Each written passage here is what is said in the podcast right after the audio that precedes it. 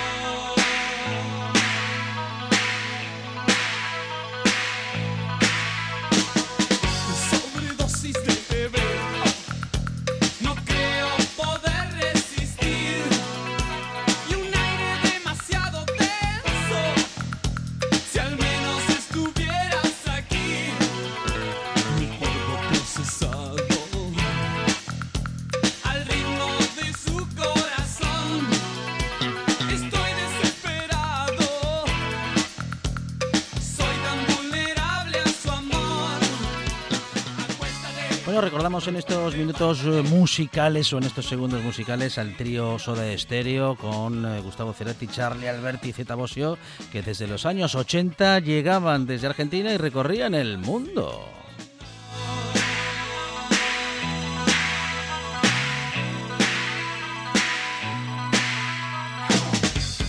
Y el proyecto que ha recorrido muchos años, al menos siete hasta ahora, es el de Uniobi Radio, del que hablaremos ya con algunos de sus integrantes, como son Paula Fernández y Nacho Iglesias. Paula, ¿qué tal? Buenas tardes.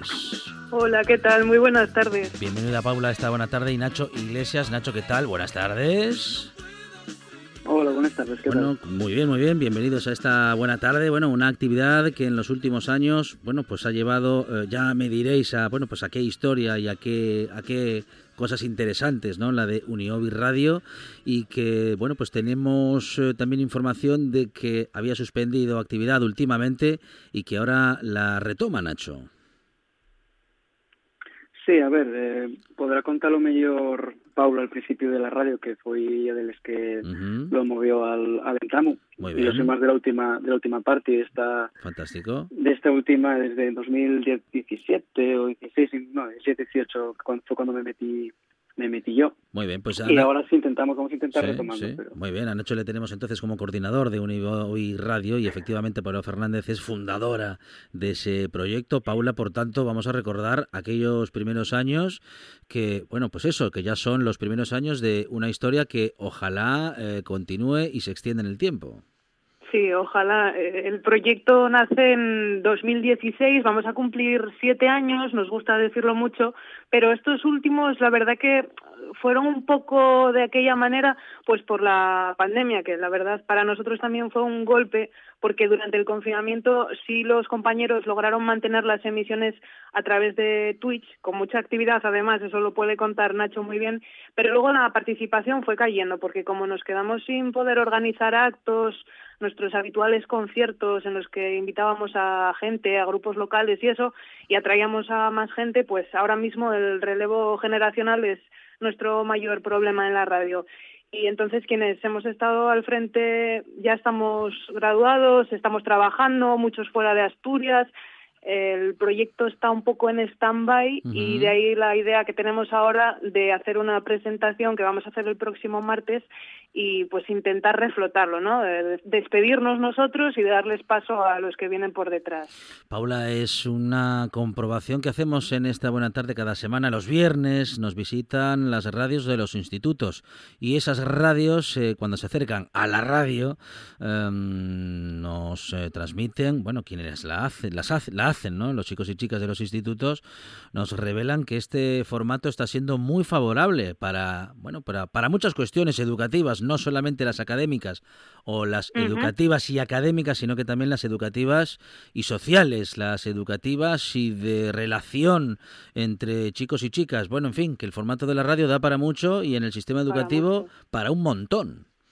Sí, sí. Por ejemplo, nosotros, eh, bueno, ya hay que destacar que la mayoría de las asociaciones de Uniobi, que a veces están un poco silenciadas, aquí tuvieron su espacio, su programa, y logramos una cosa muy guapa, que de hecho sigue siendo uno de los principales objetivos de este proyecto, que es conectar a estudiantes de distintos grados, de distintos campus, ciudades, y que esos estudiantes se hiciesen amigos, que saliesen de la rutina de ir a clase, de, casa a clase, de clase a casa, bueno, a lo que estamos acostumbrados, recuperar un poco la vida universitaria como tal y fomentar cosas diferentes. Luego, claro, está el, el tema ya de, mm, pues más, eh, hacer radio, que además es una cosa muy adictiva, muy viciosa, nosotros lo comprobamos. Ahora con el boom de los podcasts y de las narrativas transmedia, pues eso tiene mucho recorrido, se pueden hacer unas cosas, bueno, pues ya lo estamos viendo, ¿no? Muy diferentes, novedosas, con muy pocos recursos, que además hay que destacar eso, que somos una radio amateur, que somos una radio coordinada por estudiantes y que pues estamos abiertos a todo el mundo, también a profesores y a gente de fuera, con lo cual las sinergias pueden ser muchas. Bueno, sinergias que efectivamente se dan eh, mucho cuando tenemos a la radio como formato, mm, bueno, para, para iniciativas y como articulador, Nacho, pues de, de, muchas iniciativas, porque sucede que la radio en el sistema educativo se convierte en un elemento que dinamiza lo educativo, en un elemento a partir del cual los chicos y chicas eh, toman la iniciativa, algo que es un verdadero desafío en el sistema educativo y que la radio no lo decimos nosotros, nos, nos dicen ellos y ellas. La radio lo está logrando, Nacho. Sí, además, yo que trabajo de profesor en un, en un instituto, que sí que lo que decía Pablo de que la radio directiva y sobre todo como, como lo entendemos nosotros, eh, ya venía con esos ganas ya de antes, entonces proseguí un poco con, el, con ello y en el centro en el que estoy los guajes míos de asturiano pues faen un podcast, faen un programa de, de radio, digamos, que lo publiquen en Spotify, lo graben ellos, uh ellos los guiones, estoy un poco de coordinador, entonces sí que la radio está, está presente en cada en cada sitio del, del mundo e incluso a los guajes que tienen ahora 16, 17 o 15 años, pues lo de ponerse delante de un micro a, a falar y a contar pues esas experiencias o, o, cosas que tengan que ver un poco ya más allá de lo académico, pues sí que ellos atrae sí que ellos, ellos llama la atención y ellos presta. Entonces, eh, si, si ellos prestan los 16, 17, incluso 15 años, sabemos por propia experiencia que la gente que empieza en la universidad y que a lo mejor, lo que decía Paula, la, la después una herramienta perfecta para hacer amigos. Muchas veces si vas a una carrera en la que no conoces a nadie, eh, vas a tener ahí unos cuantos, unos cuantos semanas, unos cuantos días de, ay, a ver con quién me junto, con quién no. Y si te verás a la, a la radio, a la Unión Radio, pues lo que vas a conseguir es hacer muchísimos amigos, hacer programas, eh, hacer al final radio, como decía también Paula, y una manera muy guapa de, de conocer gente y de conocer música nueva, conocer pues cine, conocer eh, culturas distintas, porque a lo largo de estos siete años tuvimos muchísimos programas de todo tipo, desde, de comedia, de, de, deportes, de música, de cine, lo más clásico, pero la verdad que tuvimos una programación bastante bastante valiosa. Bueno, justamente una programación en la que Uniobi Radio, como decíamos eh, Paula, después de siete años de trabajo, tiene una, una siguiente etapa, una nueva etapa en la que queréis pasar el testigo, en la que queréis que chicos y chicas, bueno, profesores y otros profesionales que puedan ser ajenos a la universidad, pero sí a lo mejor cercanos al mundo de la radio, se puedan sumar a este proyecto, Paula. Sí, totalmente, porque bueno, la verdad es que sería una pena que después de lo que pusimos sobre la mesa, que el proyecto se quede ahí un poco olvidado. Además que el, estudio está muy chulo, está muy bien, está insonorizado, tenemos micro tenemos ordenador, bueno, está muy bien montado. Aquí tengo que dar la enhorabuena a los compañeros que pusieron un montón de su parte. Y, y eh, bueno, eso, estamos en el aulario del campus del Milán, en la segunda planta, enfrente de los baños Y para recuperar esa actividad que dices, pues vamos a organizar el próximo martes a las 5 de la tarde una especie de jornada de puertas abiertas, presentación para los interesados, un poco de organización de la próxima temporada, a ver si ahora que ya la pandemia está un poco superada, podemos recuperar las emisiones o por lo menos la producción de podcast en una especie de plataforma de podcast y que se aprovechen pues los estudiantes que quieran divertirse, digamos, pero también los profes que quieran hacer cosas distintas en sus asignaturas, gente de fuera, pues eso. Tuvimos de todo tipo de, de espacios. De hecho, yo me acuerdo mucho del debate electoral de las anteriores elecciones de 2019. Tuvimos debates de distribución de música, eh, pues teatro sonoro, vamos, la experimentación también está al orden del día. Bueno, esa presentación, esa, mm, bueno, vamos a decir que presentación, o eh, digamos que nueva presentación ¿no? del proyecto, eh, se va a realizar eh, dónde y cuándo. En, el, en nuestra emisora, en el aulario del campus del Milán, eso, en la segunda planta, estamos allí, si tienen alguna duda que pregunten a los bedeles, a las 5 de la tarde el próximo martes. Muy bien, muy bien. Entonces el próximo martes a las 5 de la tarde, eh, justamente en la propia universidad, donde eh, se encuentra justamente Uniobi Radio. La emisora. La emisora se va a realizar esa, bueno, pues esa presentación del nuevo proyecto y seguramente serán muchos y muchas los que se puedan acercar para acercarse, valga la repetición, a este proyecto de radio educativo y de universidad y radio, de radio y universidad, eh, cuya fundadora es Paula Fernández, que hace siete años fundaba ese proyecto Unión Big Radio y que hoy coordina Nacho Iglesias. Bueno, ojalá que tenga el proyecto muchos años por delante y ojalá que pueda seguir creciendo porque es muy interesante siempre que la radio esté en lo educativo porque es en sí misma educativa y porque es un formato, eh, bueno, pues que, que sirve para muchas cosas, pero sobre todo para pasarlo bien y para captar interés y para que articular también las relaciones humanas. Paula, muchísimas gracias, enhorabuena eh, por, por este esfuerzo y por este trabajo, Nacho. Eh, ojalá lo, lo, hagas tan bien como lo ha hecho Paula o lo intentes eh, en estos próximos años y mucha suerte en esa próxima presentación. Yo, ya acabé, yo ya para buscar otros... Yo lo, que, yo lo que decía el problema que decían antes, Paula, sí, sí, sí. los que estamos ya ahora, ya estamos fuera de la universidad. Entonces, pues, claro, claro, claro yo ya como, como mandato, digamos, yo ya vamos a buscar relevo porque si no, los que los que estamos ahora no podemos porque ya tenemos tenemos trabajo, tenemos tenemos tiempo para sí, sí, sí, hacer muy bien, muy bien. Pues esa presentación entonces, el próximo martes, entonces digo, el próximo martes a las 5 de la tarde en eh, Uniobi Radio en la Universidad de Oviedo. Claro, Paula, muchísimas gracias, enhorabuena. A vosotros, muchas gracias, por darnos este espacio. Eh, Nacho, muchísimas gracias, un abrazo. Muchas gracias. Un abrazo enorme, chao. En Desayuno con Liantes puede pasar cualquier cosa. ¿Para qué, ¿Para qué guardas unos pañales usados? Es tóxico. Los abren y que había un montón de chorizos. ¡Ay, qué olor! Huele muy fuerte. ¡Qué marranada! ¿A qué huele? ¿A gas? ¡Maravilloso! Desayuno con liantes, con David Rionda y Rubén Morillo. De lunes a viernes a las diez y media de la mañana. RPA. La radio autonómica. La buena tarde. Blackbird singing in the dead of night. Take these broken wings and learn to fly. All your life.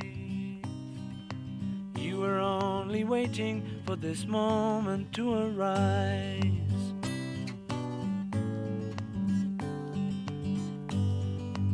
Blackbird singing in the dead of night. Take these sunken eyes and learn to see all your life. You were only waiting for this moment to be free. Blackbird fly. Blackbird fly into the light of a dark black night. Paul McCartney, que es eh, un buen acompañante en esta, Es el, en esta dúo, sección. ¿eh? el dúo ganador de los miércoles. Sí, McCartney, señor. Vázquez, Vázquez y McCartney. Amador Oh, yeah. Vázquez, ¿qué tal? Buenas tardes. Muy buenas tardes. Bueno, muy bien. Ornitólogo, eh, integrante del colectivo ornitológico de Carballera del Tragamón y también responsable de Picatuero Naturaleza. www.picatueronaturaleza.com. Amador, ¿qué, ¿qué está pasando en Picatuero? Bueno, estamos contentísimos porque está la gente, bueno, respondiendo muy bien a nuestras actividades y este fin de semana estaremos en Colunga, Ujú. una actividad cerrada de interpretación del paisaje. ¿eh? Vamos a salir con un grupo de personas que nos ha llamado para hacer un recorrido desde la playa La Griega por la senda que hay ahí en la costa.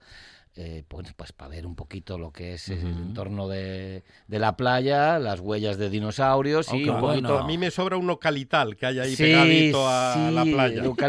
Sí. sobra en todos los sitios, ¿no? Sí, sí, sí. pero es lo que tenemos y como no podemos quemarlo, porque luego la gente se acostumbra, Mm. pero no, no, la verdad es que sí, hay que pensar que todas esas zonas en su día, eh, igual en vez de eucalitales eran encinares. Claro.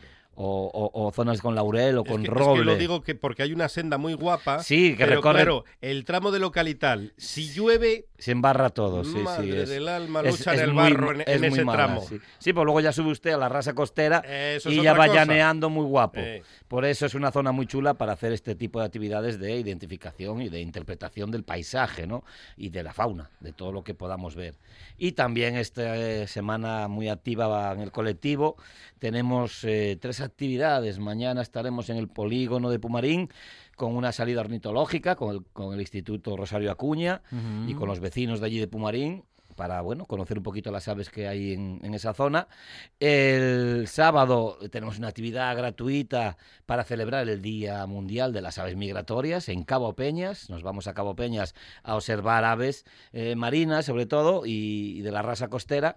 Y el domingo, como no, nuestra visita del mes de- en, el, en el Jardín Botánico, las aves del Botánico, eh, a las diez y media. Bueno, muy bien, muchas Muy completito. Buena propuestas, agenda. ¿eh? Eh, Sí, Estamos en la sí, época de mucho movimiento y hay que aprovechar, eh, bueno, pues para eh, acercar a, a la gente la naturaleza, las aves en este caso y, y toda y todo lo que nos rodea, ¿no? Claro Toda que la, sí. La, fauna y la flora. Muy bien, muy bien. Bueno, Amador, eh, hoy nos acercamos como siempre a los sonidos. Esos sonidos nos llevan a la naturaleza y suenan así en esta buena tarde.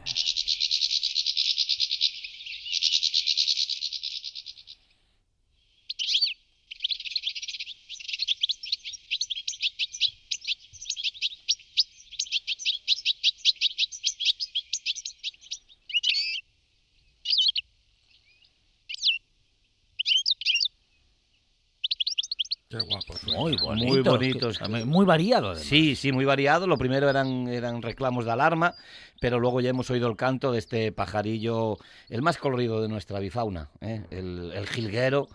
De hecho, en muchos sitios lo conocen como el colorín, por esos colores que tiene tan llamativos. Es inconfundible, un pájaro inconfundible, con tonos marrones en, el, en la espalda, eh, las alas negras y amarillas, y la cara, esa marca roja en la, en la parte del pico, y luego una franja blanca más atrás, que bueno, llama mucho la atención y muy fácil de, de identificar.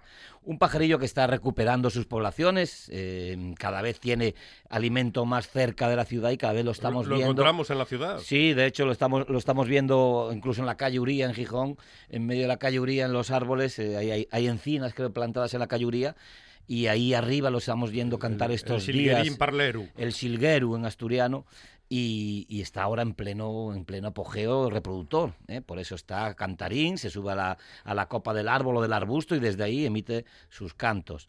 Pajarito mm, del grupo de los eh, aves granívoras, esas que llamamos granívoras de pico corto y ancho para poder romper las pico semillas. fuerte. Eso es como el gorrión o el, o el camachuelo o el pinzón. Eh, de hecho es del mismo grupo, es- son fringílidos. Y de hecho es el fringílido que, que se reproduce más tarde. En el sur, que es muy típico este pajarillo en el sur y en el este de España, es muy abundante, eh, empieza ya en febrero a cortejar, imagínate, allí la buena temperatura pues hace que, que adelanten este proceso. Pero aquí a partir de abril-mayo, o sea, ahora mismo están cortejando, están reclamando los machos y lo que hace luego es, una vez tienen pareja, una cestita pequeñita, pequeñita en, en la copa de un árbol o un arbusto y muy curiosa porque es blanquecina. La, cestita que hacen es blanquecina porque lo suelen hacer con fibras vegetales o animales, eh, sobre todo vegetales. El, el- cogen el vilano blanco. El vilano blanco es una cosa que suena muy rara, pero es, eh, son esas hebras blanquecinas plumosas que tienen muchas plantas en la flor. Por ejemplo, las del, las del diente de león. Esas que soplamos y vuelan, esas plumillas blancas, esos son los vilanos, es un término científico, eh, botánico. Y de esta manera este pajarillo elige esas eh, plumillas blancas, esas fibras vegetales, para tapizar por fuera todo el nido, con lo cual pues son unos nidos blanquecinos muy bonitos y muy, muy, muy prietos. Es un pajarillo típico de zonas de, bueno, con arbolado disperso o, arbol- o de bosques abiertos. También es el típico pájaro de la sebe, ¿eh? lo podemos ver en las sebes asturianas, en, en primavera y verano. En otoño, pues es más típico verlo en zonas de herbazales o praderías o zonas de cultivos donde pueda encontrar pues frutos, ¿no? De hecho, bueno, eh, su nombre científico nos da una idea de lo que come, porque se, se llama Carduelis carduelis, que literalmente significa come cardos porque le encantan. De hecho, es un- una de sus, de sus dietas principales son las flores de los cardos. Y se cuelga en la flor, es- pe- pesa muy poquitín, es un pájaro pequeño, que no hemos Sí. dicho aún, 12 centímetros, eh, 20 24 de envergadura de la ala, y se cuelga en la, en la flor mismamente y desde ahí con el pico va cogiendo las semillas. Elige las que no están maduras porque están, son más nutritivas. ¿eh? Las, las semillas secas ya no tienen tanto alimento porque ya Mm. eh, han madurado, entonces coge las que están en verde para, bueno, porque le, le aportan más, más alimento. Como digo, un pajarillo que podemos ver en diferentes ámbitos, desde la ciudad, eh, se ha convertido en los últimos años en un, un ave urbana plenamente, aunque pasa muy desapercibido, aunque tiene colores vistosos, se mete en, los arbolitos en los arbustos y desde ahí, aunque emita su canto, pues pasa bastante desapercibido, hay que buscarlo, ¿no? Pero en las zonas eh, abiertas de limítrofes de los parques o, o de las... eh, de la periferia de las ciudades, ahí sí lo podemos ver con facilidad volando, sobre todo en otoño e invierno, en grupos. ¿eh? Es muy gregario, como casi todos los fringílidos, y en otoño e invierno se junta en grandes bandos buscando alimentos, muy fácil de, de identificar. Pajarillo eh, con un canto muy melodioso que lo ha llevado a ser una de las eh, aves preferidas para para los eh, cautivadores de aves. Y digo cautivadores A para ver, a ver, a los que las, las, que las hacen cautivas. Sí. No Ah, los que las- vale. Los no que los- los meten en una O jaula. sea, no- Efectivamente. No, que es que no es que las conquisten, No, no sino las, que las- en- no las conquistan. Las encierran. Las encierran, efectivamente. Es el típico pájaro que Pero se no coge está- para enjaular. Eso no está prohibido. Ahora mismo sí. De hecho, creo que ya lo hemos comentado aquí alguna vez. Eh, Hace varios años que Europa, Europa nos dio una Sí. moratoria Ajá. para que los, eh, los del silvestrismo, que malamente llamado, se llama silvestrismo. Como es- que silvestrismo. Sí, se llama esa técnica de coger pájaros sin jaula, se llama silvestrismo. Ah. Curiosamente. Es pero bueno. justamente lo- todo lo todo lo contrario. todo lo contrario. Claro, pero bueno, claro. entonces No lo hay que nada hacen- menos silvestre que una jaula. Efectivamente, lo que ha hecho Europa es dar una moratoria a España, porque en Europa Mm. ya estaba prohibido. Sí. Se dio una moratoria para que esta gente cogiese em, hembras para criar sus propias camadas para poder tener luego los machos, porque lo que quieren son los machos porque son los que cantan. Efectivamente. Entonces, eh, en vez de coger hembras, se siguieron cogiendo machos sin ningún tipo de control ni medida hasta que Europa pues nos sancionó, hay que decirlo, lamentablemente nos metió una multa porque Estamos acostumbrados. por lo visto sí. Eh, Europa y España están muy acostumbrados a meterse en multas.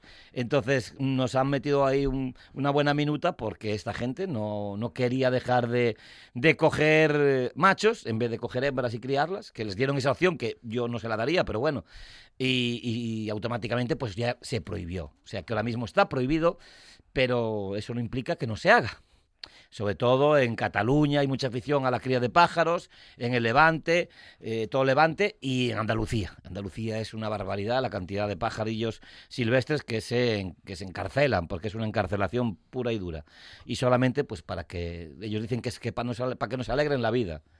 Y yo, bueno, ya, iba, ya, pero te, iba a decir alegra- algo te muy le feo. alegran a ti, pero... Pero se la amargas a A ellos. él se la amarga, vamos. a Entonces ese- hay que disfrutar del, a ese pajarín hay que disfrutar del canto de los pájaros en la buena tarde, por supuesto, Y al aire y al libre. aire libre. Hay que salir Sí. al campo a oírlos, a Pero identificarlos. si usted va y se sienta al lado de cualquier árbol en Y- cualquier y sitio y hay canto en de primavera cantan todos, cantan todos. No hay ni un pájaro en primavera de los nuestros que no, que no emita un sonido, ¿eh? los canores. Y, ya está, se sale uno al campo y los oye. Eso de tener un pájaro enjaulado es una gran barbaridad. Bueno, pues con Amador Vázquez nos acercamos a la naturaleza, la conocemos y claro, como conocerla es eh, quererla y quererla es cuidarla, pues estamos en ese camino hace ya algún tiempo ¿eh? y vamos a intentar continuar en esa senda que nos lleve justamente a ser cada vez más conscientes de que tenemos que cuidar la naturaleza, que la naturaleza pues eh, es parte de nosotros y nosotros de ella y así tendríamos que vivirla, Amador. ¿eh? Sí, porque si no, es, es, es, lo peor es para nosotros. Quiero decir, la naturaleza, porque yo mucha gente me dice comentando, hablando de estos temas de que si se va a acabar el planeta, que si vamos a extinguirnos, que nos... Eh, la gente que no se confunda, eh, nosotros nos vamos a extinguir sí o sí, el planeta volverá a resurgir, lo ha hecho durante millones de años y aunque nosotros lo desguacemos, el planeta volverá a hacer a reiniciar sus ciclos y volverá a aparecer pues otros animales, otras vegetaciones, lo que sea, pero va a volver. Entonces es una pena que nosotros acabemos con ello mm, porque vamos a acabar con nosotros mismos. Uh -huh. Dependemos de ello en todos los aspectos desde, la, desde la, el insecto más pequeño hasta el árbol más alto, todo, todo, depende, depende de nuestra vida de ello, ¿no? Amador Vázquez, como decimos, integrante del colectivo ornitológico Carballera del Tragamón y también responsable de Picatuero Naturaleza, www.picatueronaturaleza.com. Amador, muchas gracias. A vosotros, chao. En toda Asturias, RPA, la radio autonómica. Para estar al día, Asturias al día. Asturias al día. Un programa de noticias, análisis y debate que se emite de lunes a viernes de 9 a 10 y media de la mañana en RPA. Reflexionar, tertuliar, dialogar, conversar sobre asuntos que nos ocupan y preocupan de la actualidad asturiana. Asturias al día en RPA, la radio autonómica. La buena tarde con Alejandro Fonseca.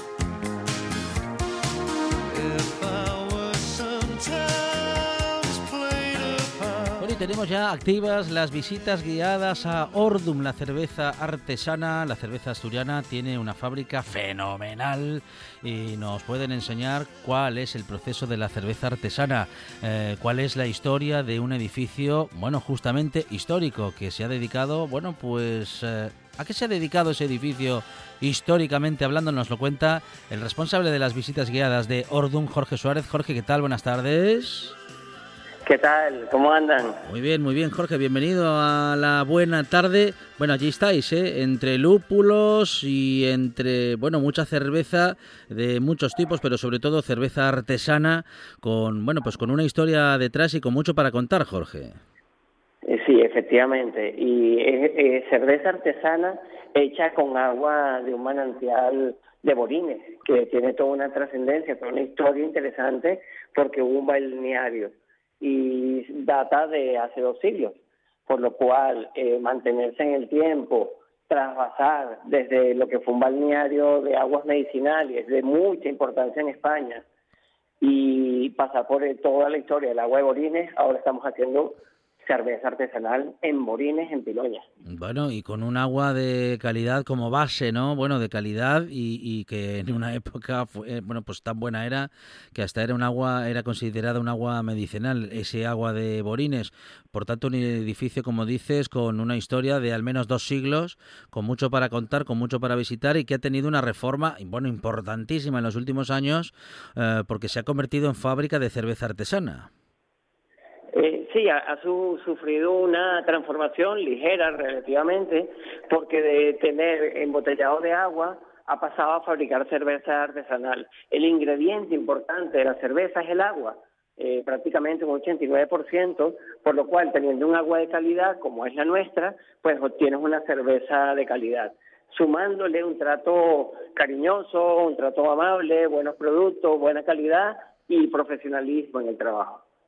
Bueno, muy bien. eh, vamos a ver esas visitas guiadas. Jorge, ¿cómo podemos ser parte de ellas? ¿Cómo nos podemos apuntar? ¿Y qué horarios tenéis para que se puedan, para que nos podamos acercar? Sí, la, idea de las visitas, el foco de la visita es que la gente, primero, bueno, conozca cómo se hace una cerveza artesanal y pasamos por todos los procesos, todo, conocemos todos los ingredientes de la cerveza. Además, conocemos la estructura donde se hace toda la cerveza, que es el antiguo balneario de Borines. Por lo cual la visita va como compuesta, va integrada. Es una, una visita que no solo es conocer cómo se hace, sino también nos metemos en la historia de- del manantial de Borines. Eh, vemos toda la producción. Este, para poder inscribirse hay que entrar en la página web de ordum.es. Hay un rubro, un renglón, una pestaña que dice visita fábrica y al picar allí se te desglosa toda la posibilidad para, para, para poder comprar la entrada, comprar el ticket, comprar la invitación para visitar la fábrica. Muy bien, bueno, muy interesante. Eh, Jorge, durante toda la semana, todos los días, ¿hay algún día que no se realicen las visitas? Os- Los digo por, por ir informando también a nuestros oyentes, aunque se pueden informar, como dices, también en la página de Ordum. Buena la pregunta, sí.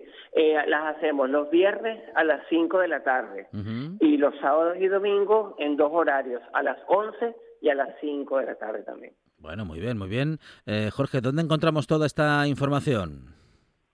Eh, te repito, en nuestra página web de ordum.es eh, pueden entrar eh, allí, ver toda la información de lo que es la cerveza, de todo el trasfondo, de todo el trabajo que hemos hecho, de toda la profesionalización de la elaboración de la cerveza artesanal y van a poder ver una pestaña donde dice visita fábrica que picando allí ya sale todo el desglose para poder comprar la invitación.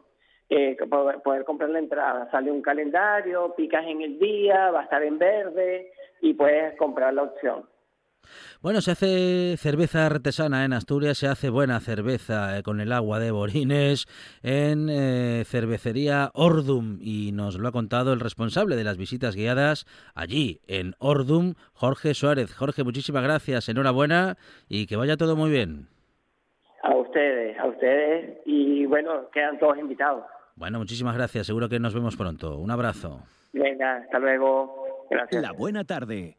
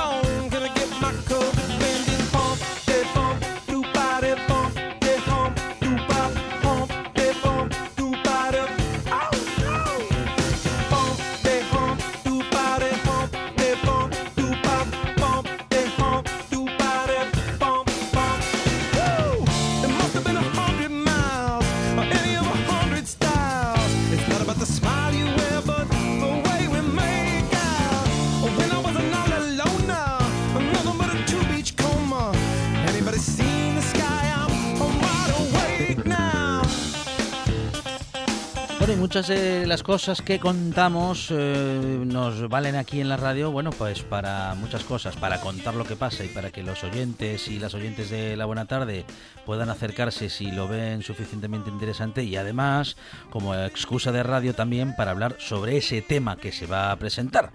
Y aquí estamos justamente con Guillermo Rendueles, autor de Psicologización, Pobreza Mental y Desorden Neoliberal. Él es psiquiatra, es ensayista y está con nosotros en esta Buena Tarde justamente para hablar de esa presentación que va a suceder mañana a las 7 de la tarde en el Ateneo Obrero de Gijón, en la segunda planta de la Escuela de Comercio, y claro, también para hablar de esta idea, ¿no? De la psicologización de la pobreza mental y del desorden neoliberal que propone Guillermo Rentureles. Bueno, eh, no es que él lo proponga, él propone que pensemos en ello, porque en realidad prácticamente denuncia esto que está sucediendo. Don Guillermo Rendueles, ¿qué tal? Buenas tardes. Hola, buenas tardes. Bueno, uh, pobreza mental, desorden neoliberal eh, y la psicologización de una sociedad, de toda una sociedad, de todo un país, Guillermo. Guillermo Pues sí, poco a poco, ¿no? Yo que parecía que era en América nada más, que los psicólogos se metían en todo, desde las familias al trabajo, al cine, pues nos ha venido, ¿no? Y nos ha colonizado y efectivamente ahora casi todos los problemas se busca un psicólogo, un psiquiatra para resolverlos, desde el fracaso escolar al fracaso en la familia o a la vejez o a los problemas del trabajo, ¿no? Parece que todo tiene soluciones con psicólogos o psiquiatras. De modo que estamos buscando bueno, en el caso de eh, los profesionales psiquiatras, o de, los y las profesionales psiquiatras, buscamos a lo mejor la medicalización, que en algunos casos, eh, bueno, pues eh, en un cierto estadio de, de, un estado emocional o, psiquiátrico, pues puede ser necesario, pero no siempre.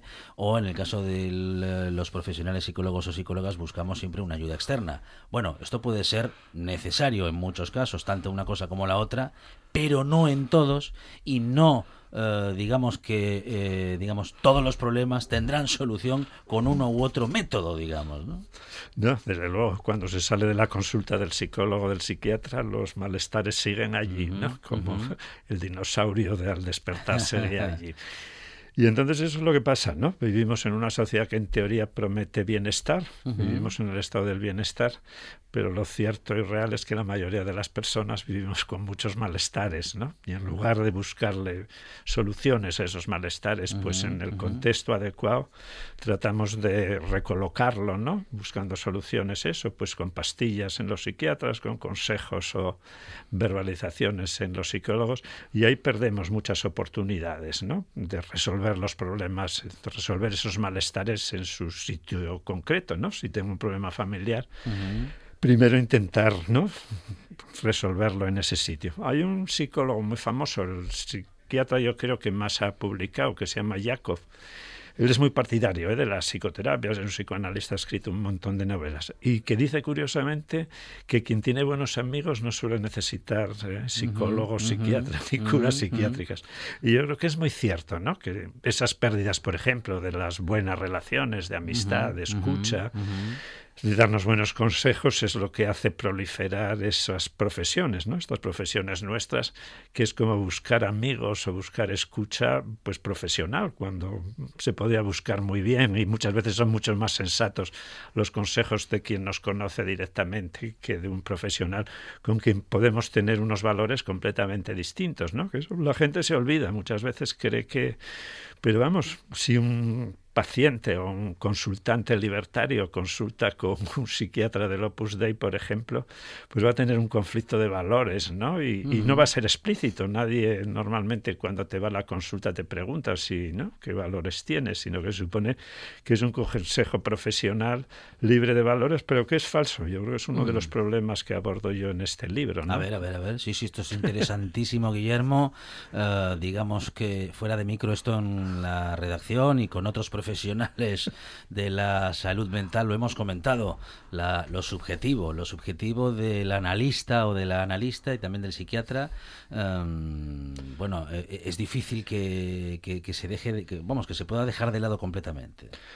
No, no, que vamos, quien descubre un poco eso son las eh, feministas norteamericanas. Una muy famosa que se llamaba Betty Friedman descubre a los 11 meses de estar en psicoanálisis, viéndose una semana, un día a la semana con un psicoanalista, que el psicoanalista está intentando repararle su rol sexual de buena esposa y resulta que ella tiene ya una amiga lesbiana y que no se han explicitado esos valores, ¿no? que entonces en la medida de que no hay una claridad moral ¿no? y que son profesiones, porque en otras profesiones, efectivamente, y un traumatólogo no tengo por qué preguntarle ni me importa, y a veces he ido a traumatólogos o a médicos de medicina interna con valores completamente opuestos a mí. Me acuerdo de uno que me dijo, yo corría maratones y en una rodilla me dijo, si Dios hubiese querido que corriésemos, nos hubiese dejado a cuatro patas. Era muy buen traumatólogo y no me importó ese, ese comentario. Pero si hubiese sido un psiquiatra, un psicólogo, lo, pensé yo entonces. Dije, este señor piensa realmente ¿no? en unos términos que, que, que, son, que si no los hubiésemos explicitado, permanecían ocultos. Y en psiquiatría y en psicología ese mundo de los valores permanece oculto, ¿no? Y permanece confuso y yo creo que es fuente de muchísima confusión. Y luego buscar soluciones donde muchas veces no las hay, ¿no? Hay dramas humanos terribles, que, que, los duelos, por ejemplo, ¿no? Cuando se nos muere alguien, pues yo creo más sensato, ¿no? Hacer duelos a la antigua, llorar todo lo que haya que llorar, que seguir esos consejos un poco de la pauta tipo, ¿no? En psicoterapia, que es como el buen inversor, ¿no? Saca el afecto del muerto, deposítalo en ti, busca otros objetos, ¿no? Donde depositarlo. Bueno, que está bien quien piense así, ¿no? Pero que a lo mejor otro le va mejor ir al cementerio todas las semanas o rezar rosarios.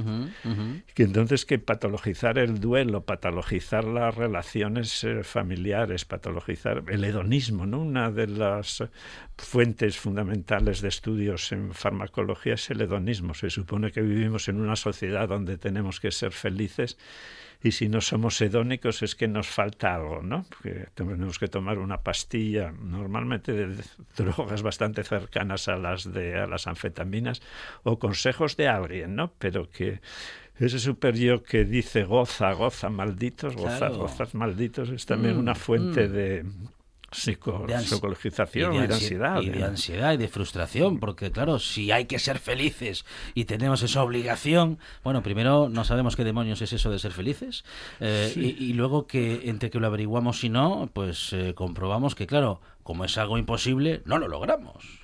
Digo, que ir al psicólogo. claro, que es, que es, imposible ser felices siempre, todo el rato, todo el tiempo bueno, ni siquiera es posible eh, que sea un estado pues más o menos estable o, continuado. Eh, lo de la felicidad son pequeñísimos momentos esporádicos. Sí, absolutamente. Y que ese mandato, ¿no? De gozar, gozar, que es una, vamos, un, mm. doble vínculo, ¿no? Una cosa imposible. Pero claro, eso a una sociedad como usted describe neoliberal le, le, viene muy bien, ¿no? Eh, que podamos comprar la felicidad, que podamos dirigirnos hacia un lugar en la que la podamos encontrar o incluso comprarla. Sí, toda la publicidad, ¿no? Se refiere a eso. Compra este coche, ponte este perfume, vete a este lugar, ¿no? Que la felicidad está al alcance de la mano, no hay que trabajarse, ¿no? El... Y lo mismo dejar de sufrir, ¿no? Se ofrecen un montón de remedios contra los malestares, ¿no? Esos malestares tan comunes que todos sufrimos. O esas angustias, ¿no?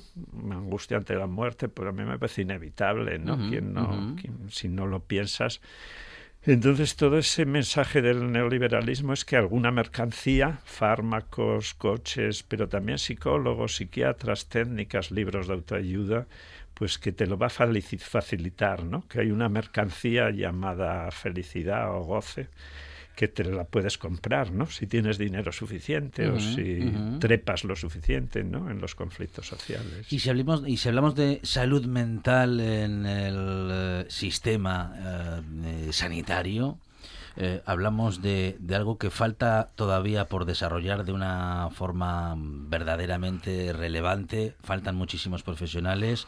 No solo faltan profesionales, sino que falta una metodología, bueno, que, que logre algo más que, en fin, que atender a un paciente 20 minutos cada dos meses. Es que las salas de espera de la salud mental pública, pues es un lugar raro, ¿eh? es un lugar raro.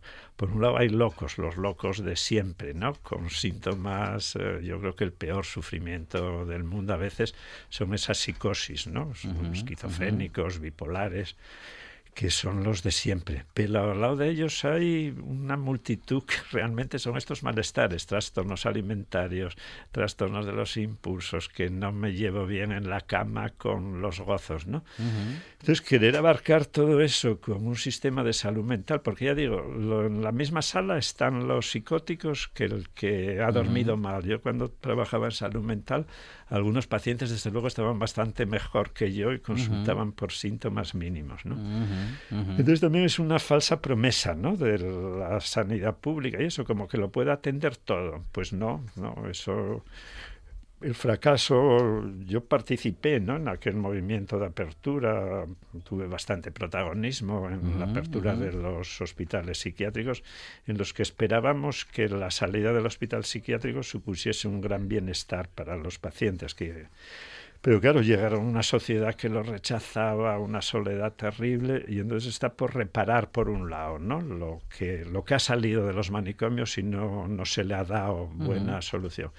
Y por otro lado están todos estos malestares, con lo cual se junta pues una población muy, muy, muy difícil de atender, ¿no?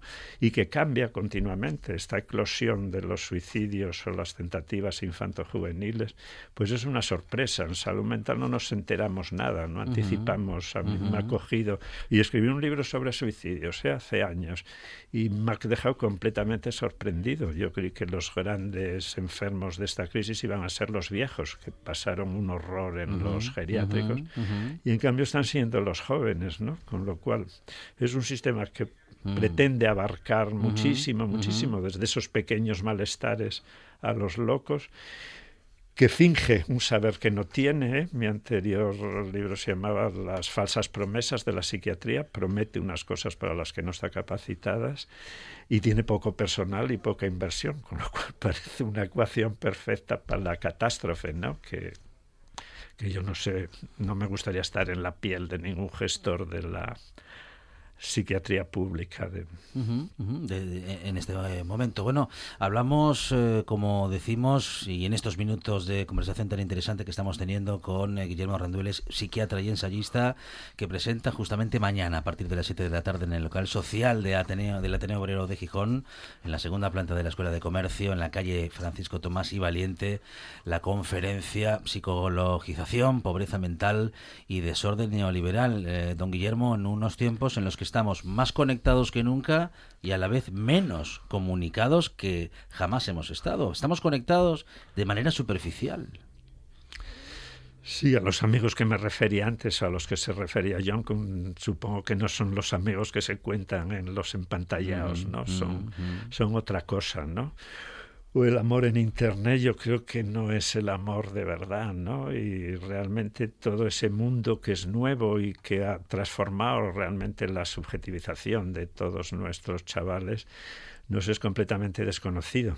Yo la primera impresión que vi que algo había cambiado, yo suelo ir a bañarme a una piscina que está cerca de un colegio de monjas y al pasar en los recreos sentía en los teléfonos de todos los chicas y las chicas que llevaban uniforme de, del colegio, pues lo porno, ¿no? La musiquilla esa porno. Entonces, la verdadera educación sexual debe venir de las pantallas y es precocísima. Eran chavales de 12, 13, 14 años que en el recreo de las 11 estaban, ¿no? Entonces, eso da idea del mundo, ¿no? De las pantallas y que crea una falsa intimidad y unas falsas amistades y bueno, y facilita los crímenes, ¿no? Los pederastas, los, las sectas, las muchas apuestas de esas de gestos suicidas vienen por ahí, muchas cartas de despedida están también ahora en la red. Y es un mundo nuevo y a mi juicio terrible para el que estamos muy poco preparados todos también. Porque hablamos, claro, de disciplinas, digamos, eh, de salud mental desarrolladas, bueno, en los eh, siglos anteriores que eh, que ha llegado hasta aquí, pero claro, sin, sin ningún tipo de adaptación respecto de no solamente de las nuevas tecnologías, que bueno, eh, al final son una herramienta, sino que de los nuevos mensajes, de los nuevos canales de información que tienen sus propios códigos y hasta ahí ni la psicología ni la psiquiatría han llegado todavía. No, nos ha cogido de sorpresa a todos y ya digo que ni siquiera conocemos los problemas, ¿no? Que los problemas permanecen en esos grupos de edad, en una intimidad que comparten muy poco, muy poco, pero que ha transformado el mundo, eso es real, ¿no? Me puede decir, el otro día leí una encuesta que en Estados Unidos más de la mitad de los matrimonios se concertan, ¿no? Una nueva Celestina, las, las redes de alguna forma, se concertan en Internet, que hay un montón de libros de etiqueta de cómo comportarse en las citas de internet y eso. Eso hace poquísimos años era inimaginable, ¿no? Ligar por, ¿no? por las redes y ese sexo tan a ti te pillo, aquí te cojo. Yo desde luego jamás me pude imaginar, teníamos muy poca capacidad de anticipar el mundo, ¿no? Bueno, eh, se habla mucho de la pandemia y sus consecuencias. Usted lo dejaba, mm, bueno, más o menos claro, ¿eh? hace unos eh, minutos. Pensábamos que justamente los mayores iban, serían los más afectados y evidentemente parece ¿eh? que lo han sido los jóvenes. no hemos mirado lo suficiente para ellos, hacia ellos les tenemos un poco abandonados, no tienen los elementos para enfrentarse a este momento. No sabría yo responder a esa mm, pregunta. Mm. No, no, yo a mí me ha cogido completamente de sorpresa. Yo escribí algún texto durante la crisis y lo que me parecía que iba a pasar después de la crisis y me equivoqué completamente. ¿eh? Me parecía que bueno que dentro de lo malo perder un año o dos en la vida de un joven que no era tan dramático como realmente ha sido y que en cambio ese mundo que realmente lo de los viejos veían morirse al lado, gente con unos uniformes que les parecían marcianos y no ha repercutido demasiado, con lo cual yo creo que tampoco hay que ser narcisista y creer que tenemos soluciones para todo. Según van viniendo los problemas tenemos que tratar de resolverlos y ver, ¿no? Ser humildes y saber cómo enfrentarlos y escucharlos y hacer lo que podamos, vamos, que no somos Dios para, ¿no? para resolver. Y acercarnos a, como decíamos, a la Escuela de Comercio en Gijón, al, local social del Ateneo Obrero, mañana a partir de las 7 de la tarde, porque seguro que bueno, no, sé si respuestas, eh, pero en todo caso sí que nos encontraremos con análisis que nos pueden acercar, al menos, al menos, a, bueno, en fin, pues a pensar en esto que nos está pasando, en esta psicologización, en esta pobreza mental y en este desorden neoliberal del que nos habla y que también denuncia el psiquiatra y ensayista don Guillermo Rendueles. Eh, don Guillermo, muchísimas gracias. ¿eh? Gracias a vosotros por la escucha, que soy muy anacrónico ya. muchísimas gracias. Última historia de la tarde, las noticias de las 6 de la tarde llegan y este programa termina. Pero regresamos mañana aquí a RPA a partir de las 4 de la tarde. Mañana, más buena tarde y más radio.